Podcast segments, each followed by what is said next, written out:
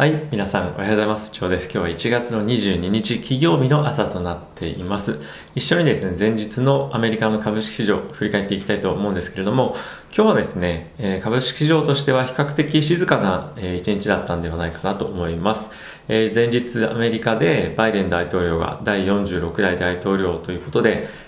就任しましたけれども、えそれ以外には大きく目立って株式市場を動かすようなニュースっていうのは個人的にはなかったではないかなと、思います。全体的な動きなんですけれども、ダウはですね、0.1%の上昇、えー、S&P も同様ですね。で、ナスダックに関しては0.6%の上昇で、えラッセルなんですが、ここ最近ずっと強かったんですけれども、こちらはマイナスの0.6%といったような状況となっていました。で、金利についてはほとんど、えーそんなに大きくは動いてはないですが、えー、若干じわっと上昇している感じで0.02%の、えー、上昇。なんで1.1%という、まあ、今水準ですね。ほとんどまあ変わりはないと言っていいんではないかなと思います。で株式市場ちょっとこの全体の動きとして気になるのが、えー、今まではですね上がっていたラッセルこの小型株の指数がですね今下がってきていると。ここ連日動き見ても、えお分かりだとは思うんですけどもえー、今は最近 GAFA がまた買われてきてますよね。なので、えー、小型株からですね、またこういった大型株に今戻ってる、シフトしてるっていうのが起こってるんではないかなと思っています。なので、これまでトレンドとして続いていたものが一旦終了して、えこういった大型の銘柄に今シフトしているというようなのがトレンドに今後少しの間はなってくるんではないかなと思っています。で、これなんでかっていうと、まあ、これまではまあ、ここ数ヶ月、3、4ヶ月ですね、ずっと小型株が買われてきたと思うんですが、まあ、そこでの上昇が一服したので、で、これまで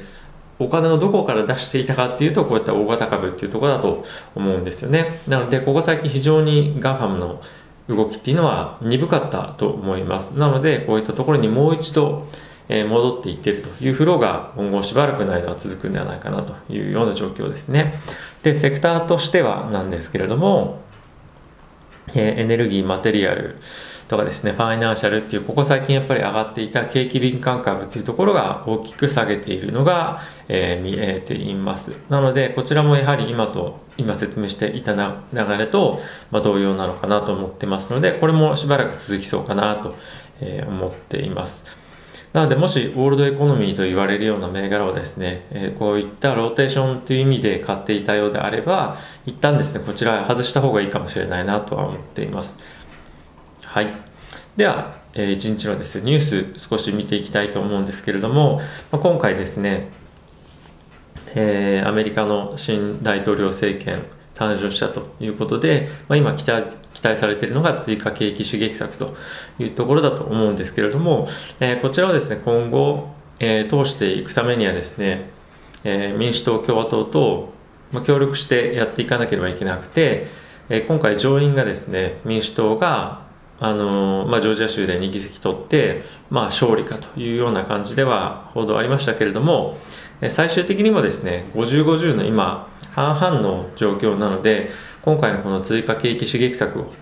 合意するにはですねその、まあ、例えば1人造反が出ただけでは、まあ、難しいんですねなのでしっかりと合意できるように何かしらいろんな協力をしていかなければいけないんじゃないかというふうに言われていてで今コメントとしてはですね共和党の人としてはえーと、とここ最近やはり追加景気刺激策大統領就任前に合意しましたよね。そういったところがあるにもかかわらずちょっと早すぎないかっていう声も出ていたりですとかここで非常に重要になってくるのはですね、えー、先日トランプのですね弾劾決議というのが行われていましたけれども、ま、これをですね強行突破してあの弾劾の方に何ていうんですかねあの生かせようという動きが民主党の方からあるんですけれども、え、これはですね今後もう一度採決採択されて上院でですね。でそれで、えー、通れば弾劾ということになるんですけれどももうこれ本当に必要あるのかと。もう大統領は、えー、次期あの次期というかバイデンさん就任してるのに本当にそういったことが必要なのかと。でこういったことをやると民主党と共和党のですね分断っていうのが今後進むんじゃないかっていうふうに言われているのでこの何気にですねこのトランプの弾劾決議っていうのがこういったところでも非常に重要になってきます。なので、え、今後ですね長い政権まだ始まったばかりですのでそういったところを鑑みると、ま、もしかするとこの弾劾決議弾劾裁判っていうのは見送る可能性というのもあるんじゃないかなと思います。どちらにせよやはりですねトランプ政権で、えー、深まった溝っていうのはですねこの追加景気刺激策をまあこれだけじゃないんですけども今後他の政策を進めていく上でも、ま、非常に、え、キーのポイントとして、え、残っていくんじゃないかなと思っています。はい次のニュースいきたいと思うんですけれども、え、ファイザーがですね一部 EU 諸 EU 諸国に対してのえコロナのワクチンの供給というのを今現在半減されていると。で、これはですね、ニュース先日もあったように、今工場の、えリノベーションっていうのを今やっていて、まあ、供給力の、ま拡大っていうのを目指していろいろ機械の入れ替えだとかそういったことをやっているんですが、まあ、そういった間にですね供給量っていうのが今半減してしまっているというような状況となっていますで、まあ、それと時を同じしてですねアメリカが一時期え抜けていました。WHO が今やっています、え COVAX プログラムというのがありましてこれはですねえーと、ワクチンとかを製造するような体制が整ってない国ですとかあとはですね薬が、ま作れたとしてもそういったこ薬をですねテストしたりとか、えー、そういう何ていうんですかね医療的に発展してない国に対して先進国がワクチンを供給していくようなプログラムをですね、えー、今 WHO の方で持っているんですけどもそれをアメリカは抜けていたんですね。トランプ大統領の、えー、意図と意気としあの意思として。なんですがこれにまた参加ししますと。いうようなことを、えー、言っています。でこれは WHO としても、えー、世界各国としても非常に好ましいニュースなんではないかと思うと同時に本当にこういったアメリカ以外の国に対して迅速に今アメリカがワクチンを提供できる規模の、えー、生産能力というところだだとかあとはですねあの精神的余裕が今あるのかっていうのは少しちょっと疑問だなと思っています。アメリカ国内でもワクチンの供給というのが遅れている接種が遅れている中で外国の国に対してこういったところを本当にできるのかっていうのは、まあ、リーダーシップを発揮しなければいけないアメリカと、え、実情というところが少し離れてるんじゃないかなと思っています。で、それと同時にですね、コロナの変異種によって、欧州の方で、まあ、今後死者の増加っていうのを招くんではないかと、えー、欧州のですね、えーと、予防管理センターというところが言っています。なので、いろんなところでですね、アメリカの、まあ、ファイザーもそうですけども、供給能力というところが思っていたよりも低かった、低下してしまっているというのが今現状としてあるので、今後ここはですね、コロナの鎮静に非常に一つの大きな課題になってくるんじゃないかなという状況です。はい、で、別のニュースなんですけれども、ECB ですね、欧州中央銀行の方で、会合があったんですがこれこれはですね、まあ、内容については特にサプライズはなしで今の量的緩和の政策を今後も続けていますと続けていきますというような、えコメントが出ていました。引き続きですねコロナに対しては大きなリスクというところでやはり経済に対しての一番の不安の要素というのはコロナのワクチンになっているというのは欧州もアメリカも、まあ、日本もそうですね変わりはないというような状況かなと思っています。で状況によってはですね今後量的緩和の規模を拡大していく可能性もありますよといったことの発言も出ていました。はい。でですねこれ日本でも会合があったんですけれども、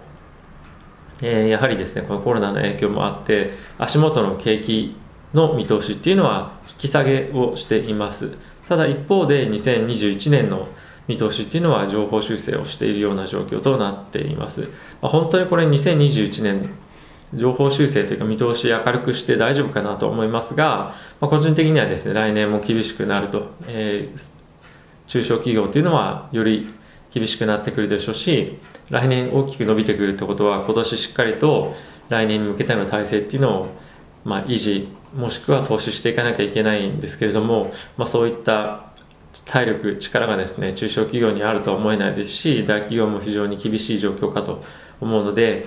日本のえ見通しっていうのは、まあ、そんなに僕は明るくはないんじゃないかなと思っています。はい、で最後にですねバイデン大統領ですけども27日にですね気候変動対策に対して新たに大統領令というのを準備しているというようなことです。これもまだですねバイデン大統領からは特にコメント出てはいないんですが一応リークの記事として出ています。で、まだどういう内容かっていうのは分かっていないんですが、これはですね、パリ協定に関したものっていうのも含まれると思っています。で、今回ですね、パリ協定に参加をするにあたって、アメリカだけではないし、ま中国だけでもダメですし、日本も欧州も、まこれやはりみんな、みんなで協力してやっていかなきゃいけない課題というところで、アメリカが戻ってくる、このパリ協定に戻ってくるということは、非常に歓迎すべきようなことだと世界からは思われていると思いますし、実際にそうだと思います。